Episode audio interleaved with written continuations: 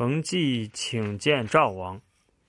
冯骥求见赵王，管礼宾的人把他介绍给赵王。冯骥见了赵王，拱手低头，想说又不敢说。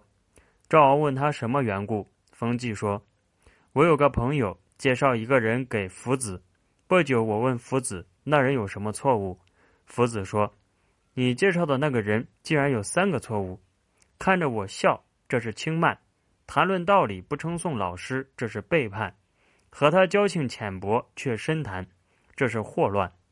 我那个朋友说，不是这样，望人而笑，这是和颜悦色；说话不称颂老师，因为是随便说话，不必尊师。